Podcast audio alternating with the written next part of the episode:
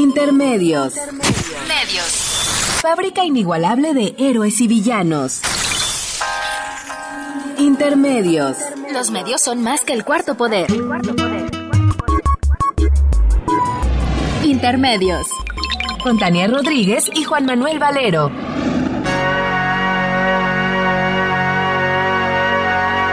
Dearly beloved, we are gathered here today to get through this thing called life. Electric word, life, it means forever, and that's a mighty long time. But I'm here to tell you, there's something else.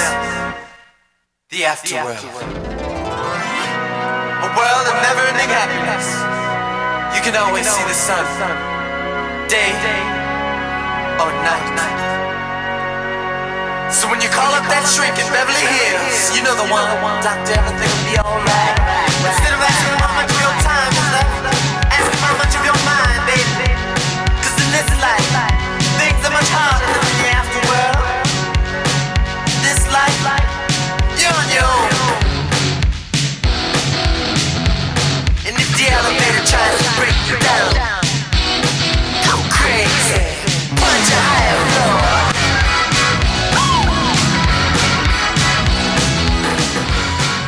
Bienvenidos a Intermedios, hoy jueves 21 de abril del 2016. Los saludamos Tania Rodríguez. Y Juan Manuel Mar- Valero, muy contento que estés de regreso, Tania.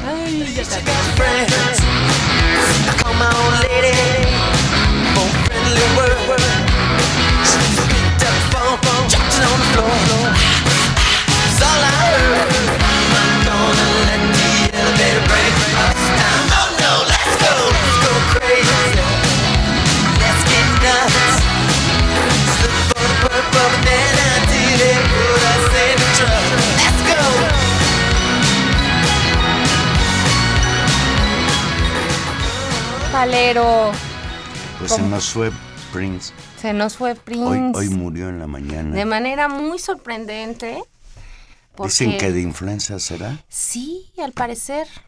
Qué Es- grave, ¿no? Está raro. Está, pero- y bueno, joven para morir, 57 años.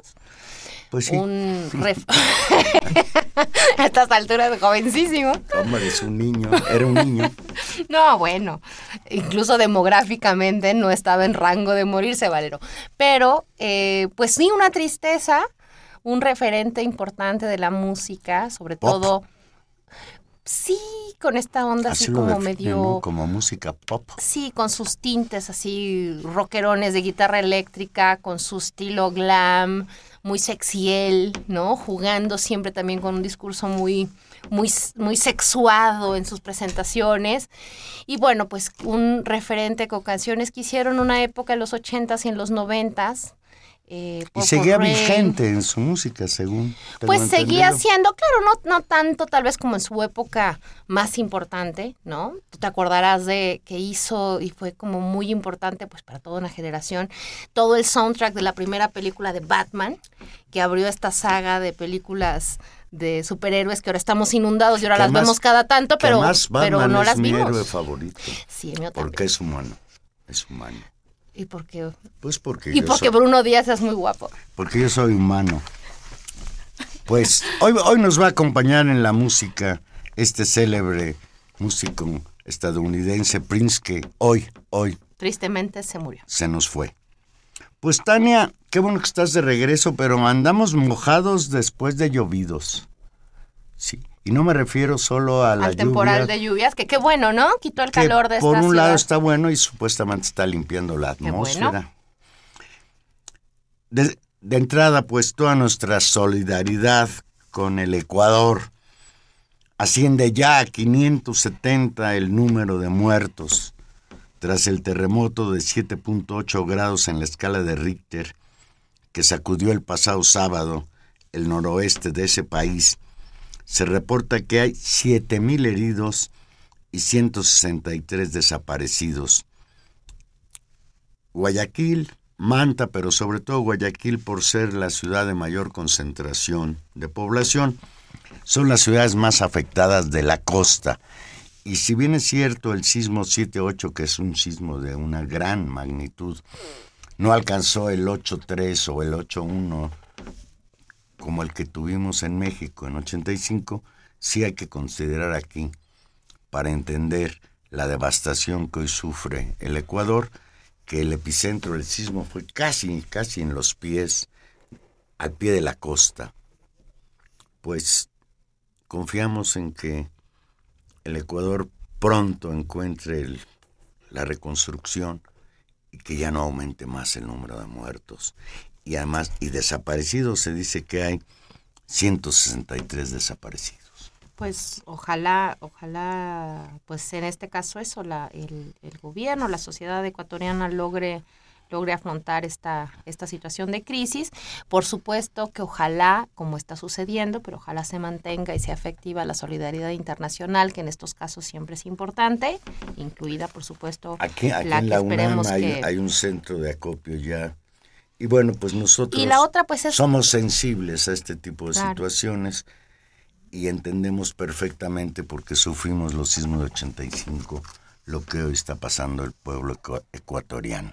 Claro, y después vendrá toda la discusión que será que será posterior a entender lo que siempre hemos discutido aquí en términos de que las catástrofes de este tipo, si bien tienen un factor siempre incontrolable y natural, también hay condiciones sociales en términos de la infraestructura, de la construcción, de las condiciones de prevención, de la cultura de protección civil que se desarrolla en unas sociedades que que afectan la manera en que las en que en que estas catástrofes construyen víctimas también en términos de socie- sociedad vulnerable entonces pues ya tendrán que tener también su propio proceso de discusión sobre este sobre este asunto ¿no? Y, y valdría la pena aquí detenerse un segundo, Tania, para pues señalar con toda claridad que esas voces en las redes sociales que están propalando que es inminente un sismo en México son unos mentirosos. Hoy no existe capacidad científica para predecir un temblor. Así es que, y no está conectado lo que sucedió en Japón una semana antes con lo que pasó en Ecuador ni el con sábado el Popocatépetl ni, lo- ni con esta actividad que en los últimos días se ha sentido en el Popocatépetl. Lluvia de ceniza sobre Puebla el fin de semana pasado.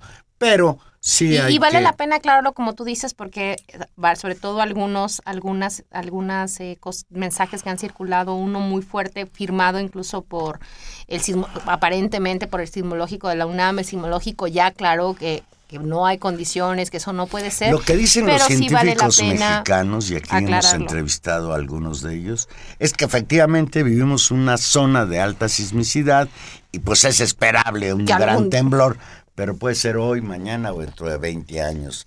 Y espero que sea dentro de 50 o que no haya ya más temblores en la Ciudad de México. Y pues Tania, ayer, ayer en la tarde, al filo de las 3 de la tarde, hubo un bárbaro accidente en el complejo petroquímico de Pajaritos en Coatzacoalcos, Veracruz. Hasta hoy se reportan 13 muertos, 136 lesionados, 13 de ellos en estado muy grave y 18 desaparecidos. Las escenas son dantescas. Petróleos Mexicanos hará una nueva investigación para conocer las causas que originaron las tres explosiones que hubo en el accidente que ocurrió en la planta que opera la empresa Mexichem en copropiedad con Petróleos Mexicanos. Qué, qué cosa curiosa, ¿no? Este accidente se da en ya una empresa que no es Petróleos. Mexicanos, sino que está concesionada que es una copropiedad fruto de la de la reforma energética. No queremos decir de ninguna manera que esta sea la causa del accidente, solo apuntar que esta es la situación. Pero lo que sí vale la pena recordar, Valero, independientemente de la explicación técnica que haya sobre eso, es que uno de los argumentos con los que machaconamente nos trataron de convencer de las bondades y de la importancia de la reforma energética era porque no había buena inversión los, ¿no? para mantenimiento, para el cuidado de las instalaciones, porque los procedimientos iban a ser mejores. Es decir, que en ciertas condiciones de, de copropiedad o de la inversión privada se mejoraría incluso este tipo de protocolos. Lo que estamos viendo, pues, es que son igualmente eh, fallidos, como pueden serlo en otros casos, y lo que sí ha sucedido es que tenemos eh, 13 personas que han fallecido, trabajadores, eso sí, ¿no? Y esto según la versión oficial, porque yo he escuchado que hay quien señala que pudieran ser más los muertos. Y bueno, vamos a esperar y sobre todo sí hacer la diferencia. En Ecuador fue un sismo, un fenómeno natural muy severo. En México, lo que sucedió ayer en Pajaritos, sí. Veracruz, pues es, no sé si llamarle accidente, es un- una cosa que tiene que ver con la actividad humana y ahí habría que esperar que realmente se investigue qué pasó. Es verdaderamente, ¿cómo podríamos llamarle, Tania? Veracruz. No, qué pesadilla. Qué pesadilla el- para los veracruzanos, ¿no? Pesadilla en todos los sentidos. Fíjate, la actitud del gobierno de este señor Javier Duarte, que inmediatamente sacó en su cuenta de Twitter eh, una fotografía de la explosión y que el gobierno del estado estaba atento. ¿Y sabes de qué? ¿Dónde era la fotografía? De un bombardeo en Libia. No, es una vergüenza. Cierto que Duarte está dejando a Veracruz como si de- fuera Libia. lo de Gaddafi es pero, broma, ¿no? Pero es, es, in- es inverosímil. Nos habla pues de quienes nos gobiernan, ¿sí? Y no nos Y, que vamos no- a- y la manera en que nos tratan, ¿no? Como, no. como tontos. Y no nos vamos a detener más en el señor Duarte, al que ya le hemos dedicado mucho tiempo. Pues este es un panorama complicado hablar de sismos de, de 7.8 grados, de un accidente bárbaro ayer en Coatzacoalcos, Veracruz, pero lo que sigue siendo verdaderamente de terror, Tania, es el asunto de la desaparición de los 43 estudiantes de Ayotzinapa. Ay, Cocula. Y cuando yo antes decía Ay, Cocula, pensaba en Jalisco y en las canciones rancheras. Sí, caray. Se ha resignificado, ¿no? Sí, se ha resignificado a propósito de ese basurero en el que hay tanta controversia. Ayer los forenses argentinos volvieron a coincidir con el grupo de expertos internacionales independientes, señalando, y leo textual, es imposible que los muchachos fueran incinerados en el basurero de Cocula. Los científicos también descubrieron que la Procuraduría General de la República sembró casquillos para sim- simular que los estudiantes de Ayotzinapa fueron acribillados ahí. Esto es nuevo, un montaje en el que aparecen casquillos, pero de manera casual, según explican los científicos estos, los casquillos todos muy cerquita uno del otro, lo que no sucede cuando tú Los usas. rafagueas, pues las, los casquillos salen para todos lados. Y aparecieron en el basurero de Cocula amontonados 41 casquillos. Y esto es nota, Juan Manuel, porque eh, creo que hay, hay un elemento eh, de, muy orquestado de poca comunicación o de confusión de comunicación desde el gobierno y desde ciertos medios. de comunicación amañada. Exacto, con respecto al caso de Ayotzinapa, eh, porque esto es, eh, o sea, es una, es una nota.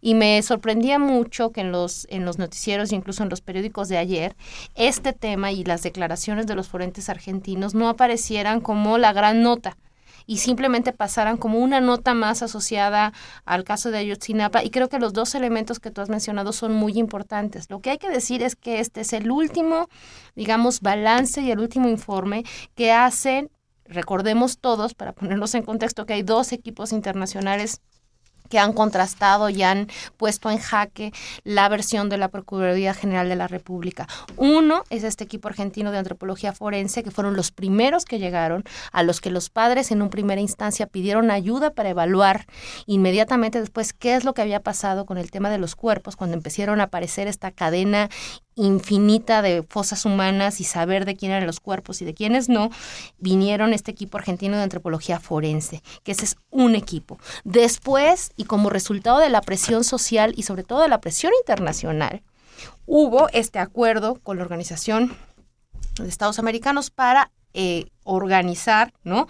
También está, está eh, en términos eh, internacionales el Grupo Interdisciplinario de Expertos Independientes, que se depende de la Comisión Interamericana de Derechos Humanos. Estos son los dos equipos. Lo que tenemos en la historia, digamos, para ponerlo en perspectiva, es un primer informe del GEI, es decir, del que depende de la Corte de la Interamericana de Derechos Humanos, que dice la verdad histórica es falsa. ¿No? Es falsa porque no pudo Bueno, ser ahí. a raíz de que se señaló esto es que la se le invitó al grupo este a coadyuvar en las investigaciones de la PGR por un periodo de seis meses. Claro, es, digamos, y ahí empieza esa historia. Da un primer informe y sobre ese informe después viene todo un control de daños, que es lo que hemos visto durante todos estos meses ya, de parte del gobierno federal, tratando como de relativizar y sacando incluso informaciones parciales, todo. Lo que estamos en este momento, por eso creo que hay que construir y que y todos contribuir a explicarnos lo que está pasando y lo que viene en las próximas semanas, es que estamos ante los reportes finales de estos dos grupos. El Uno es el de, el de antropología forense que, que está diciendo lo que tú dices. Dos elementos centrales. Uno, vuelve a ratificar que no pudo haber sido posible que 43 personas fueran incineradas en Cocula. Y un elemento nuevo que me parece escandaloso y que ha sido de manera, digamos, minimizada en los medios de comunicación, que es el tema de sembrar casquillos para simular que ahí, digamos, se ejecutaron personas. Eso me parece notable. Y mira, aquí en esto hay, hay algo que, en lo que hay que reflexionar. La discusión no está nada más en si los muchachos fueron asesinados e incinerados en el basurero de Cocula. Ese no es, el problema no es el basurero de Cocula. El problema es saber quién fue y por qué. ¿Y cómo? El autor ¿Y dónde están? intelectual de la desaparición de estos muchachos. Fíjate, de acuerdo con los, los forenses argentinos, no existen datos contundentes que puedan confirmar un evento de fuego reciente vinculado a la desaparición de los 43 normalistas. Y también aclaró que los restos óseos hallados hasta el momento, esos 17 supuestos restos de seres humanos en el basurero de Cocula, tampoco se pueden relacionar con los estudiantes. El GI acusó a la dependencia encabezada por la procuradora Areli Gómez González de haber liberado un peritaje parcial y los padres de los muchachos dijeron que la dependencia violó los acuerdos con el, con el presidente Enrique Peña Nieto de no divulgar información sin antes presentarla con las familias.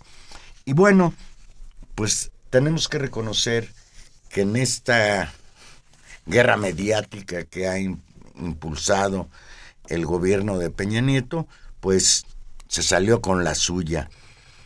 Un, artículo de Jesús Cantú en el semanario Proceso, publicado el pasado 19 de abril, dice, el gobierno madruga al GEI. En octubre de 2015, el gobierno mexicano aceptó prolongar seis meses la presencia del Grupo Interdisciplinario de Expertos Independientes como parte de una estrategia, como tú decías, Tania, para revertir la pésima imagen oficial tras la divulgación de su primer informe, el 6 de septiembre de, ese año, que destruía la verdad histórica de la Procuraduría General de la República, aquella conferencia de prensa en que el ex procurador Jesús Murillo Caram dijo que ya estaba cansado y que pues pudimos interpretar algunos como que ya estaban cansados de la investigación. Nunca pensaron, de acuerdo con lo que dice Jesús Cantú, en, en dilucidar qué pasó realmente en Iguala con los 43 normalistas de Yotzinapa entre el 26 y el 27 de septiembre de 2014. La PGR está más empeñada en preservar la verdad histórica para deslindar a las fuerzas federales de cualquier responsabilidad. Y ahí está el centro del asunto desde mi punto de vista. Y hay, y hay un tema también, Juan Manuel, digamos, por supuesto, de, de no querer sacar a la luz las responsabilidades de quienes tuvieron esta, en, sus, en sus manos estos, estos hechos, incluso la negativa permanente de la PGR a hablar de desaparición forzada y volver la desaparición un problema del orden criminal entre bandas de narcotraficantes y no volverlo un tema de, de Un política crimen de lesa humanidad. Y un problema de Estado. O sea, ahí, la, ahí el, el giro está en eh, que es una, que es una en- es reconocer la responsabilidad de las fuerzas estatales en la desaparición de los estudiantes. Y ahí hay, ahí hay, por supuesto, un giro.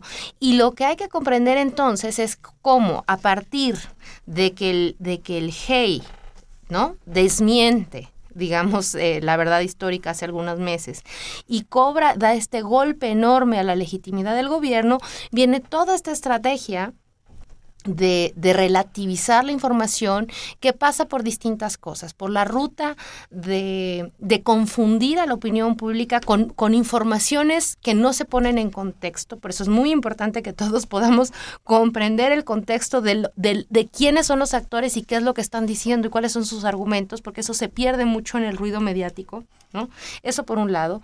Por otro lado, por supuesto, la campaña infame que han hecho de desprestigio del Grupo Interamericano de Derechos Humanos, pasando desde el desprestigio de, Álvarez y Casa, ¿no? Y las, y las falsas y las denuncias absolutamente fuera de lugar que un gru grupos de ultraderecha, ya que decirlo así, han interpuesto en su contra, ¿no? Que ha sido, que ha sido eh, incomprensible cómo, cómo eso puede suceder y el manejo mediático que se hace de las mismas, hasta relativizar con el uso de información parcial de los supuestos nuevos tercer peritaje que se hace con respecto a lo que sucedió en Ayotzinapa, de qué pasó y dar verdades a medias, que es lo que terminó de desgastar, digamos, la interlocución del GEI de los padres con la Procuraduría General de la República.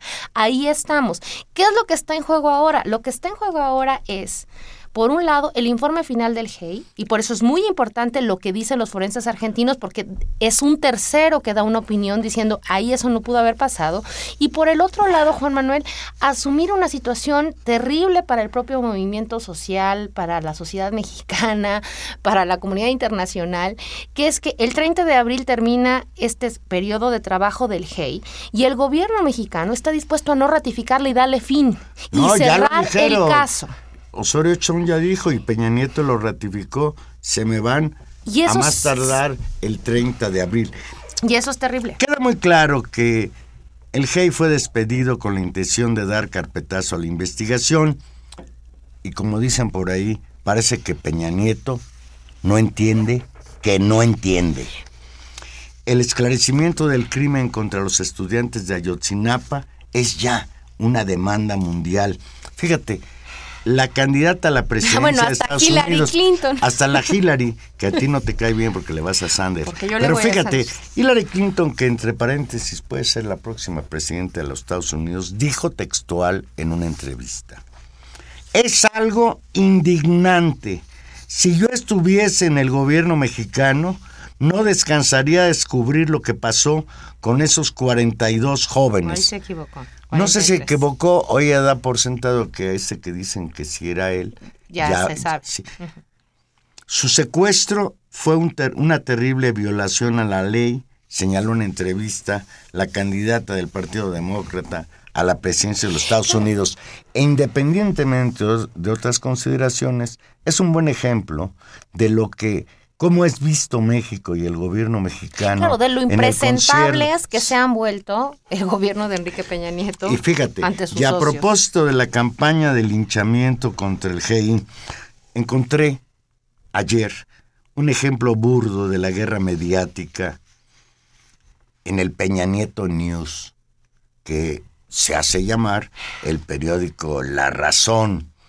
Escuché, escuchen ustedes al director de ese periódico, La Razón, el señor Pablo Iriart, en un artículo que por cierto publicó en el periódico El Financiero, que parece ser medio de la misma onda. Incluso hay quien dice que el financiero ya es de Carlos Salinas de Gortari, el propietario. Voy a leer textual al señor Pablo Iriart. La coartada final del GEI, el informe que el grupo interdisciplinario de expertos independientes presentará el domingo próximo, tiene un final previsible. Ante el tamaño de su fracaso, por hacer una investigación decente, enfocarán baterías contra el ejército.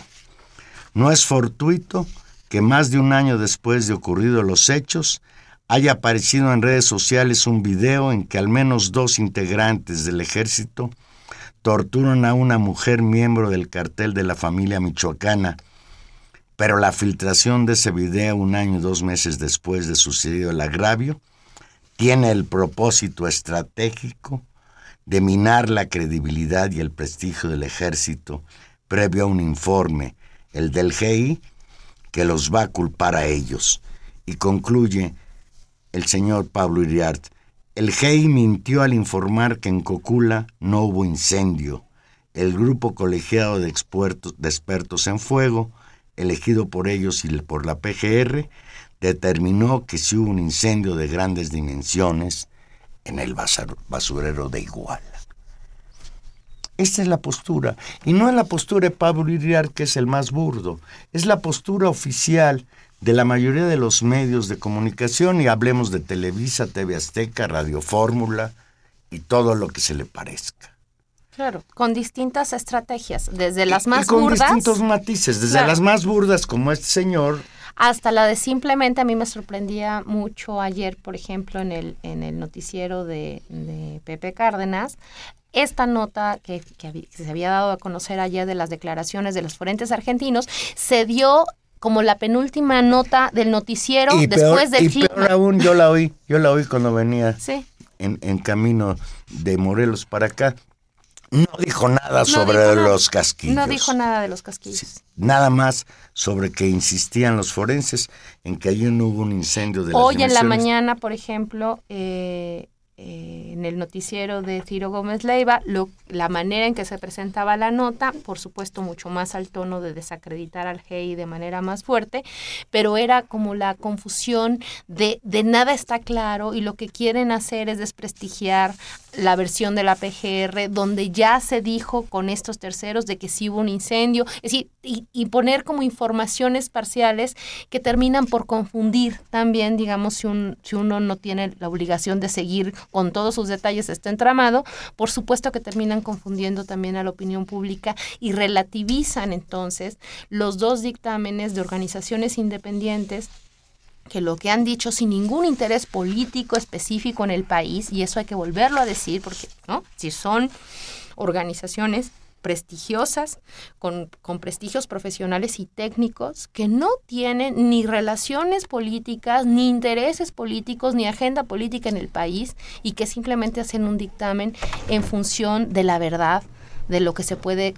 Y los forenses argentinos dicen, aquí no hubo incendio, y hay una sembra de evidencias y estamos muy seguros y digamos eh, se calienta el ambiente en función a escuchar el informe final del GEI que seguramente no solamente mantendrá su hipótesis porque es muy probable que no se desvíe de la misma con respecto digamos a poner en duda y tirar por la borda la versión histórica de la PGR sino también seguramente a porque ya se han endurecido las, las posiciones también dentro del GEI en función de la falta de cumplimiento de los acuerdos del gobierno, a un reclamo serio ¿no? a la falta de acuerdos de sensibilidad del gobierno mexicano. Y creo que en eso, Juan Manuel, habría, digamos, en cierta medida, que, que relacionar esto que relaciona, que relaciona también eh, el, ¿cómo se llama este? Iriart, con respecto a la disculpa pública que tuvo que salir a dar el ejército, que me parece que sí es una novedad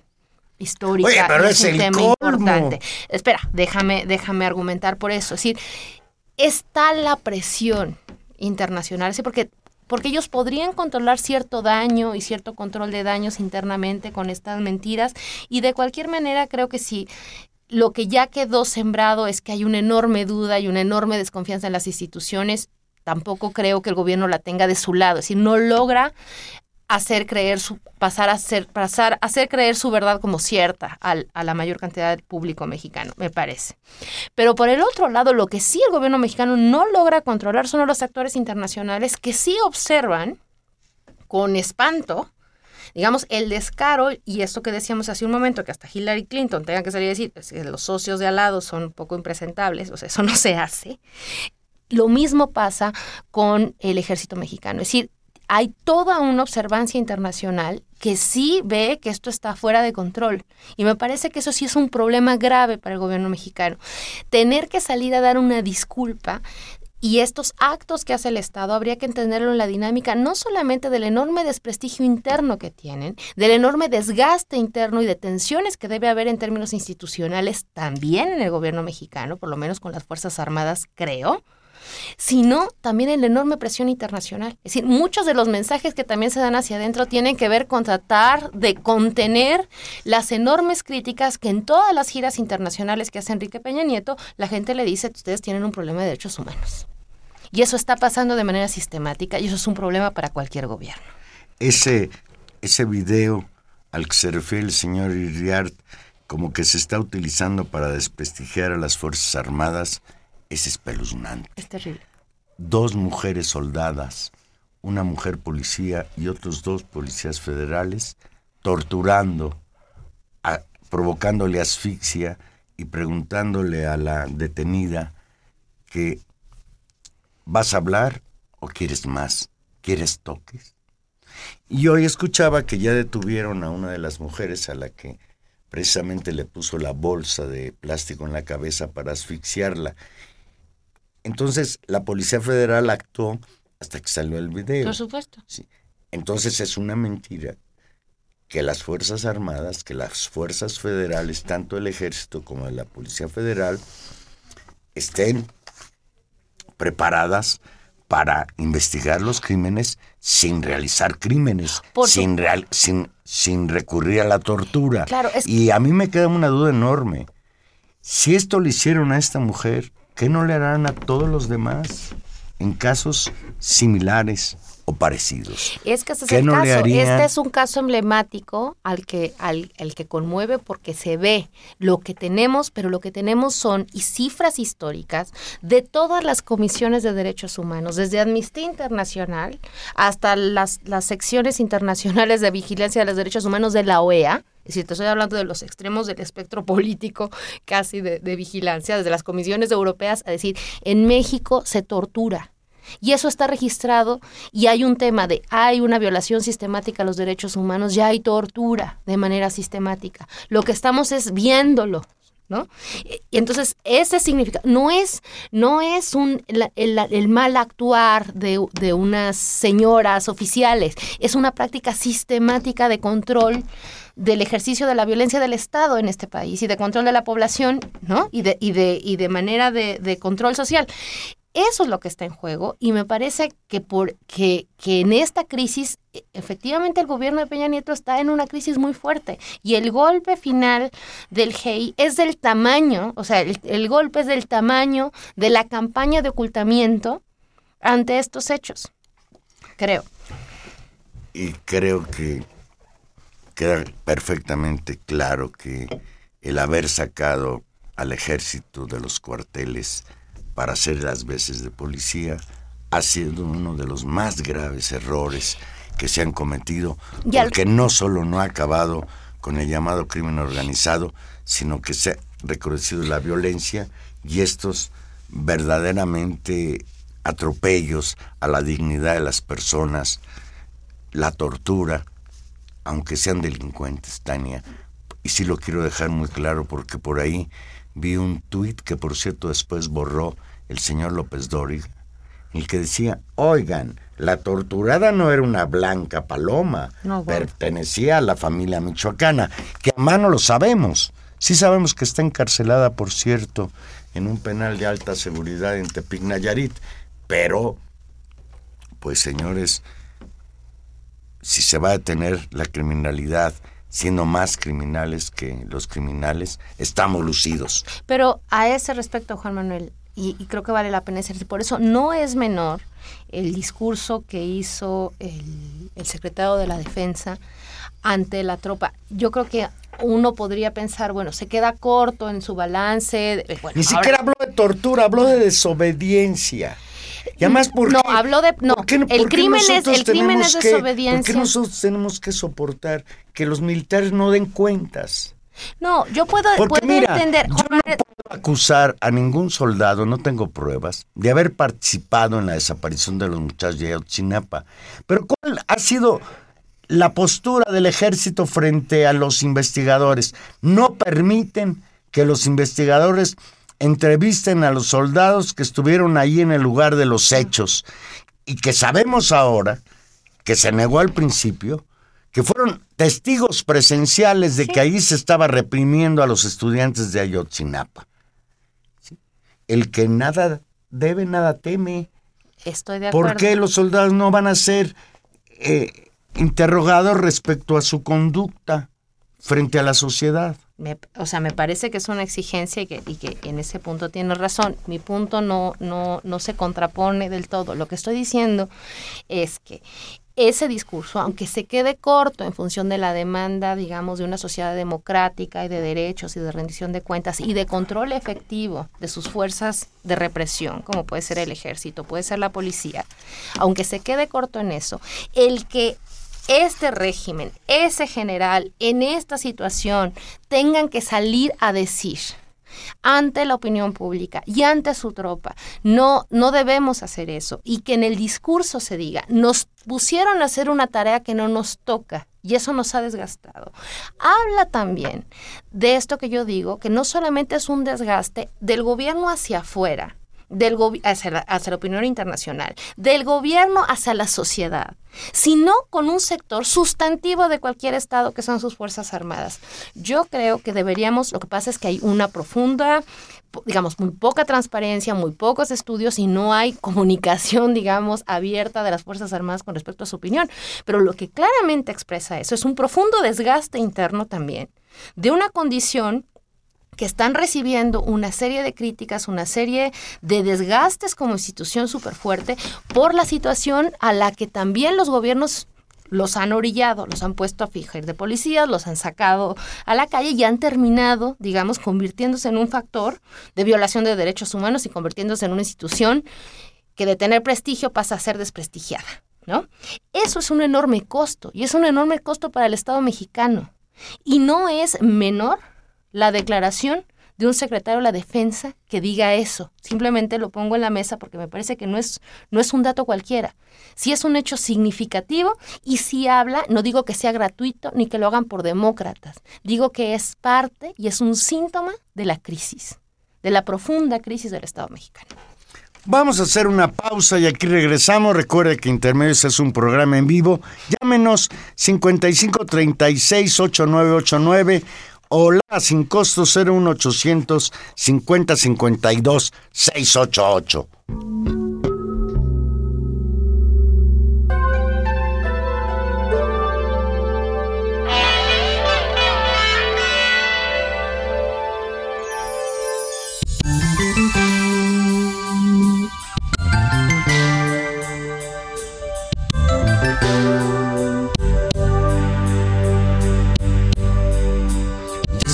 Day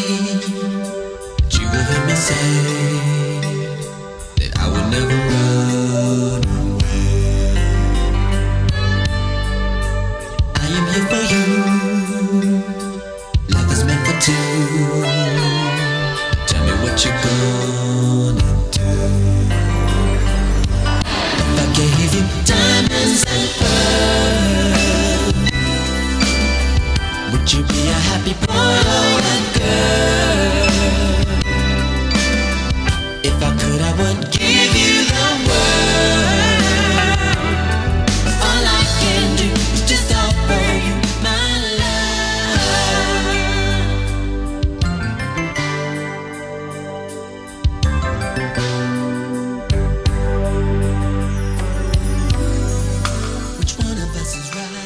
Aquí estamos de regreso. Esa estuvo medio fresa, pero no importa, Prince. Prince es Prince, y lo queremos. Vamos Ya. de vuelta. Pues Tania, Pasemos otros temas. pasemos otro tema. Esperemos que más amable, pero tengo mis No, no es dudas. amable. Ya estamos a menos de dos meses de las elecciones intermedias del próximo domingo 5 de junio y tengo la percepción de que la mayoría de la población es ajena a las campañas. A lo mejor estoy equivocado. ¿Tú vas a ir a votar, Tania? Yo voy a ir a votar porque soy muy disciplinada, sí. Vamos a votar por qué elegir a los representantes A, la Asamblea, a, los, a la constituyente. a la Asamblea Sí, Constituyente. en esta ciudad se vota por el constituyente. El próximo 5 de junio en varias regiones de nuestro país se llevará a cabo una adhesiva jornada electoral que entre otras cosas decidirá 12 nuevas gubernaturas, Aguascalientes, Chihuahua, Durango, Hidalgo, Oaxaca, Puebla, Quintana Roo, Sinaloa, Tamaulipas, Tlaxcala, Veracruz y Zacatecas tendrán elecciones el próximo domingo 5 de junio para elegir nuevo gobernador. Y me dio la tarea, Tania, de pues tratar de ver qué está pasando en cada estado con las encuestas que son muy volátiles, muy complicadas. Pero dan pistas, ¿no? Pues- y hay que decir la importancia, Juan Manuel. Tú ahorita los leíste, Aguascalientes, Chihuahua, Durango, dos estados, es decir, más o menos un tercio del país, más o menos 26 y pico de millones de votantes, ¿no? Que, que- que juegan en, este, en esta elección. Sí, no es menor. Y de los cuales, digo, sin hacer menos a unos estados por otros, porque todos tienen su valía, hay, eh, hay estados que son importantes, que son importantes por Bueno, su y además- política y por el además- peso electoral que tienen. Y además por las características que puede tener ahí la elección. Por. Mira, por ejemplo, Aguascalientes la gobierna el PRI y parece que hay una competencia cerrada. Chihuahua, para mi sorpresa, es el PRI está en el poder, aliado con el Partido Verde, con el Partido A ver, del pero no, Trabajo. no te vayas tan rápido. En Alianza. Aguascalientes el PRI la disputa fundamentalmente con el PAN. ¿no? Sí. Que es una disputa histórica, que es un estado Que además ahí ya, goberna- pequeño, ya ha gobernado el PAN. donde ha habido alternancia, digamos, ¿no? Y donde eh, tiene, digamos, un talante más, más conservador, ¿no? Más pequeño, con una, un desarrollo industrial, con cierta estabilidad, sin problemas visibles de gobernabilidad y sin problemas visibles de seguridad. Digamos, sería una elección estabilizada en términos de competencia electoral, a pesar de que, bueno, tampoco es que haya miel sobre Está hojuelas, pero digamos... Chihuahua, que me parece más importante, no solo porque Chihuahua sea el estado más grande de la República, sino porque ahí se da una cuestión interesante. Ahí es donde ha cristalizado la alianza esta inverosímil, yo la pienso así, descabellada entre el PAN y el PRD contra el PRI, y ahí traen a un candidato, al panista Javier Corral, gente a la que yo respeto muchísimo, con una postura siempre gallarda frente a particularmente en el debate de los de la telecomunicación. de los medios ¿no? de comunicación, etcétera. Pero parece ser que las encuestas siguen dando como favorito al candidato del PRI. Durango es importante porque Durango y Zacatecas son dos estados en que tendrá participación con candidato a gobernador el Movimiento de Regeneración Nacional, Morena, y usted recordará que el Instituto Nacional Electoral les había quitado la posibilidad de participar a los dos candidatos de Morena, uno en Zacatecas y el otro en Durango, y de manera inusitada el Tribunal Federal Electoral echó para atrás la resolución del INE y recuperaron su derecho a participar como candidatos de Morena en estos dos estados. Digamos que, que, que son importantes por, eh, por esta razón, porque además son digamos en los que puede ser competitivo. Yo sumaría a ese a ese balance donde Morena puede ser competitivo y habría que ver su eficiencia política, sume- sumaría Veracruz tal vez, pero ahora, ahora que lleguemos a Veracruz podemos hablar de de ello, eh, pero son en los que pinta. Y ahí también, digamos, hay sus pros y sus contras. Es decir, que bueno que haya espacios en los que pinta, pero estamos hablando de que son dos, tres estados de doce. ¿no? En los que eh, hay una posibilidad de, eh, de disputar activamente la elección, lo cual vuelve a poner en el centro lo complicado que es para los partidos políticos emergentes construir eh, arraigambre en, términos de nivel nacional y no y, a nivel nacional sumo también a nivel este, municipales, distritos, ayuntamientos y las cámaras y, y el ejercicio real, digamos, de la construcción desde abajo de las, de las redes de poder en México es realmente muy complicado porque nuestra geo- geografía física es casi tan compleja como nuestra geografía política, ¿no? Es decir, sí hay una complejidad enorme en ello. Y dos, me parece un escándalo, un escándalo, Juan Manuel, la conducta del, del INE. Es decir, jugar a quitar candidaturas, Sí, por, particularmente. por, por incluso situaciones un poco absurdas. Uno que al, al, al de Zacatecas, que es hermano. Era por no haber presentado unos, porque no había presentado completa la información de los datos de precampaña, una cosa así. Cuando hemos visto la desfachatez del Partido Verde, por ejemplo, a nivel nacional, confirmada, desafiando una y otra vez, sanción tras sanción, y ir directamente, de, no de la multa, sino al desafío de quitar la candidatura, bueno, me parece un escándalo. En este caso, qué bueno que se echaron eh, para atrás y que se permite la candidatura. No, no ellos no echan para atrás. Fue el tribunal el que echó Bueno, para el atrás sistema, digamos, la- el sistema de contrapesos, otra institución logra echar eso para atrás. En Hidalgo, bueno, Hidalgo siempre ha sido gobernado por el PRI, aliado ahora por- con el Partido Verde y con Nueva Alianza. Ahí el favorito y con muchos sigue siendo el PRI. Es un estado en el que nunca ha dejado de gobernar este partido. Es el estado de donde vienen el señor Murillo, este Osorio Chong Y Murillo Karam. y Murillo Karam, pues dos, dos importantes personeros del gobierno de Enrique Peña Nieto. es, son de estos estados emblemáticos y, y- y creo que son importantes en esta compleja geografía política, justamente para entender que todo este discurso, eh, digamos, ya tan manido de la transición a la democracia, y de cierta normalidad y competencia, es una ficción, no solamente por el fracaso real en el nivel federal y los problemas en los que realmente estamos, sino que también tiene un nivel de falacia comprobable y empírica a niveles tan concretos como, como una serie de estados donde no ha habido alternancia y donde la construcción de fuerzas opositoras es complejísima por la cantidad de controles corporativos, clientelares, autoritarios que tienen en esas sociedades los gobiernos del PRI. Es decir, esta vieja consigna que ya se nos olvidó, que fue la manera de caracterizar la idea PRI-gobierno, ¿te acuerdas? Con la que se logró desmontar y clasificar un sistema de relaciones políticas durante los años 70, durante los 80 y todavía durante los 90, antes de, digamos, de la, de la primera, de la primera la época recambio de la, alternancia. dictadura perfecta, diría Claro, Vargas pero el tema que, que, que creo que fue muy afortunado para como idea que resumía un, un sistema de relaciones muy complejo, la idea del PRI gobierno. Bueno, en Hidalgo, Sí, la idea del PRI gobierno es, No es una idea. No es una Es- idea, y mira, es una concreción. Y una situación similar pasa en Quintana Roo, aunque ahí sí ha habido alternancia, o en Tamaulipas, en donde parece ser que no va a haber cambios. Vamos a detenernos, Tania, en dos estados, Oaxaca y Veracruz. Porque en ambos dos va a estar peleada la elección. Oaxaca, usted lo recordará, está gobernada por una alianza entre el PAN, el PRD y el Partido de Trabajo y Movimiento Ciudadano. El gobernador actual es Gabino Cue. Teníamos muchísimas esperanzas de que Gabino Cue le diera un cambio radical a lo que sucede en Oaxaca. Creo que por desgracia no es así.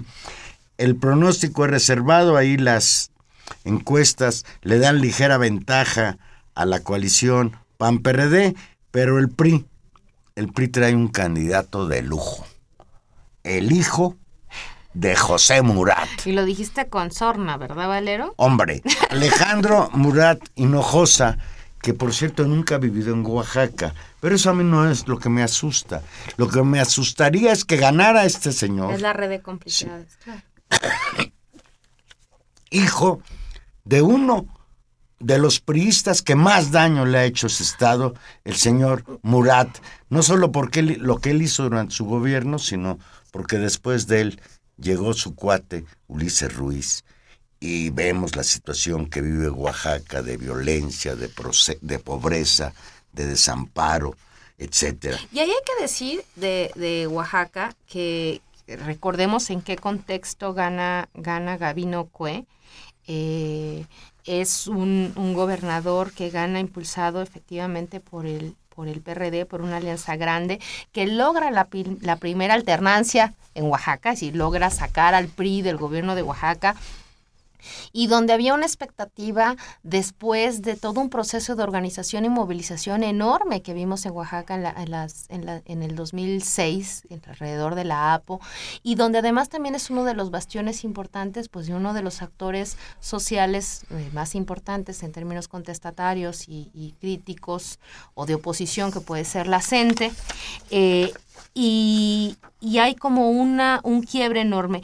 Tú hablas de, de- del candidato del PRI, está también el candidato de la Alianza PAN-PRD-PT y también está el candidato el candidato de Morena, donde podríamos pensar que tuviera también cierta eficiencia en función de algo que declaró Andrés Manuel López Obrador y que vale la pena recordar y ponerlo en su dimensión para entender también la fragilidad de la relación entre los partidos y los movimientos y el desgaste también acumulado que se tiene.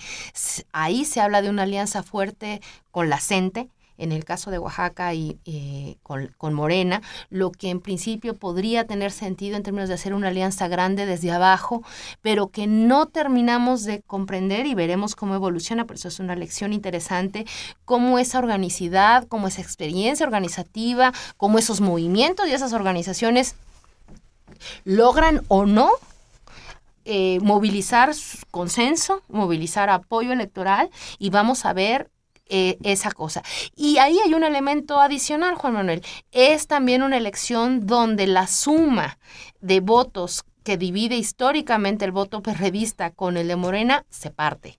Y en este caso, el cachito que le pueda llegar a quedar al PRD se lo juega con el PAN. ¿No? En buena medida para no ser Bueno. eh, tragado por Morena y eso creo que también es una novedad que vamos a ver cómo opera en regiones donde tienen importancia histórica, eh, donde tenía importancia histórica el PRD y que ahora vamos a ver cómo se parte. Bien, sin duda, pues Oaxaca va a ser un... ¿Y el otro es Veracruz? Veracruz. Veracruz es un estado gobernado por el PRI y el Partido Verde con el señor Javier Duarte como donde gobernador. tampoco ha habido un gobierno que no haya sido el PRI. Exacto, Veracruz es otro de los estados en que nunca ha habido, mm, ¿cómo le llaman? Alternancia. Alternancia en el Y poder. es importante porque es uno de los colegios electorales, o sea, es uno de los, de los bastiones electorales más fuertes del país. Según las encuestas, la elección va a ser muy competida entre la coalición PRD-PAN, que se unirán en el Frente Amplio Opositor, al rescate de Veracruz.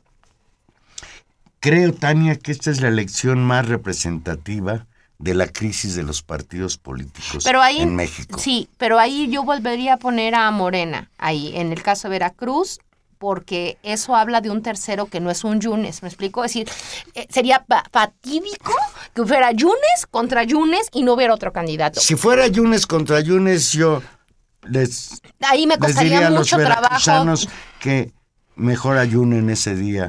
Fíjate, es que es increíble. Pero hay El otro candidato candidato. del PRI, Héctor. Yunes, es primo hermano del candidato del PAN PRD, Miguel Ángel Yunes. Y caray, cada vez que discuten o debaten, debaten a ver quién le puede cascar más inmoralidad al otro entre primos hermanos. El priista, que es el bueno, pretende reemplazar a Javier Duarte comprando votos baratos sin ningún pudor. Por el otro lado, Miguel Ángel Yunes sigue metido en escándalos de enriquecimiento inexplicable. Hace poco se filtró una llamada telefónica en que él y su hijo están hablando sobre la posibilidad de comprar un nuevo departamento de lujo en Nueva York. Y caray, pobre del pueblo veracruzano, después de lo que ha sufrido con los dos gobiernos previos, el de Fidel Herrera, el de Javier Duarte, ahora que la disyuntiva sea Yunes, Yunes PRI o Yunes PAN PRD, es verdaderamente una perspectiva muy triste. Y yo por eso, Yo, por eh, eso me parece, está me parece que está bien que Morena participe, pero no tiene ninguna oportunidad, creo yo, Pero, de eh, levantarse con el triunfo. Pero es que esa, esa es la duda, Valero. Es decir, podría, potencialmente podría tenerla, justamente por el escenario tan, tan dramático y de crisis y de desprestigio que, que tienen. Eh, que tiene la clase política en Veracruz y que y este desastre de gobierno que ha heredado Duarte que es casi la herencia o sea no no podía uno pensar que hubiera un gobierno peor que el de Fidel Herrera bueno pues hubo uno peor aún no es decir este acumulado de años ¿no? De, de desasosiego, de violencia, de control. Y creo que tenemos que buscar entonces la explicación de otro lado, porque ¿de dónde entonces van a salir esos votos si hay una tercera opción? Creo que la elección de Veracruz es muy interesante, muy interesante, porque hay una opción muy clara, incluso que se diferencia incluso del apellido, y que vamos a ver qué pasa. Y, y eso nos tendría que hacer pensar, porque son ensayos también, Juan Manuel, son ensayos sociales con respecto en chico a las potencialidades que tiene o no una sociedad de decir esto ya no y vamos por este otro camino. Y también de la eficiencia política que tenga o no un partido en- emergente, si se realmente se quiere presentar como tal, como en el caso de Morena, de hacer efectivo a su candidato y de hacer creíble que son una opción. Y creo que por eso, a pesar de que, que se han ninguneado mucho estas elecciones y de que parece que no importan, me parece que sí son un dato importante, que sí van a significar elementos muy concretos de análisis y de práctica de los actores y sí es una, es un, es una serie de comicios electorales muy importantes que, como tú decías, son en menos de dos meses o en dos meses No, en menos ya, en, en mes y menos de medio, dos meses Apretadito. y que y que son importantes para el país y para su futuro político. Y yo, Verante, no entiendo cómo el PRI puede incluso llegar a gobernar 22 estados, no 19, que es los que tiene actualmente. Gobernaría a las dos terceras partes Bueno, del 20, país. Valero, porque el, el PRI, eh, Chiapas, aunque sea Bueno, formalmente del verde, en realidad cierto. es del PRI. Sí, Chiapas, Chiapas Entonces es un, tiene es, un- 20. es ot- es otro. Y va, y va por más, porque por lo menos ya tiene Pero fíjate, aquí es donde, y esta cuestión sería interesante analizarla.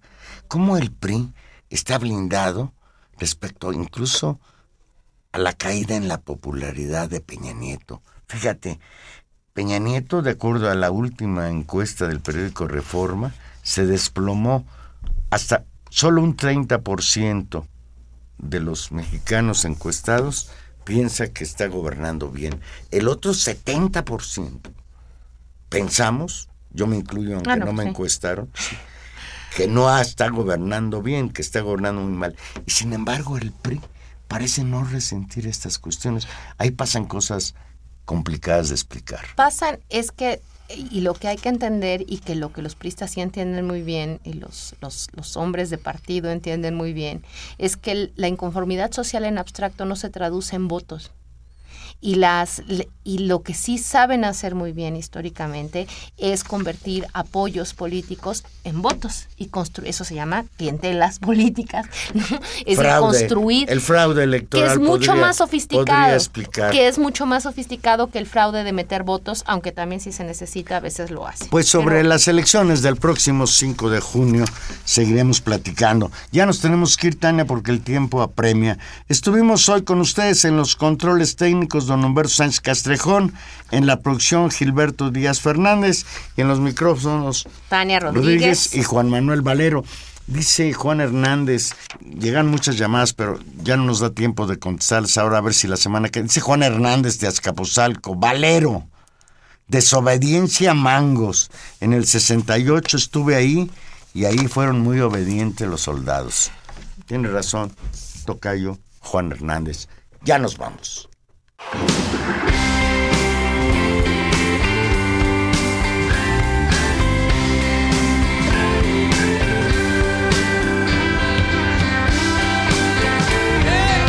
upon a time, you dressed so fine, through the bumps of dime and you climb, and then you, yeah, people call, say me where.